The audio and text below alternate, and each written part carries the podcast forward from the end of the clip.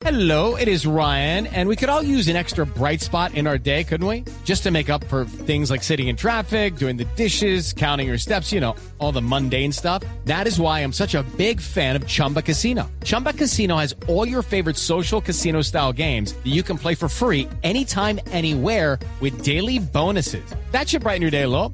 Actually, a lot. So sign up now at chumbacasino.com. That's chumbacasino.com. No purchase necessary. BGW. Void were prohibited by law. See terms and conditions. 18 plus. Cambiamos de tema porque el Tribunal de Arbitramiento encargado de dirimir el litigio entre Concel, ahora Claro, y la empresa de telecomunicaciones de Bogotá falló en contra de la ETB y le dio la razón a Claro. El distrito asegura que esta decisión compromete el patrimonio de los bogotanos. Julián Calderón.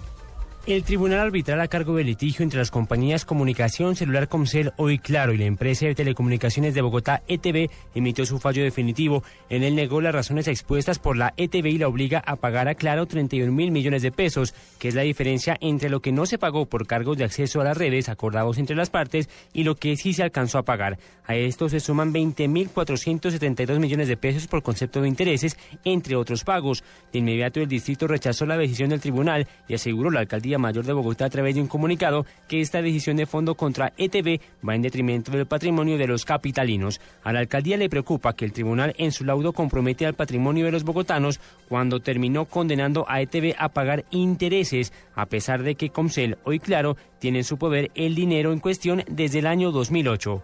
Julián Calderón, Blue Radio.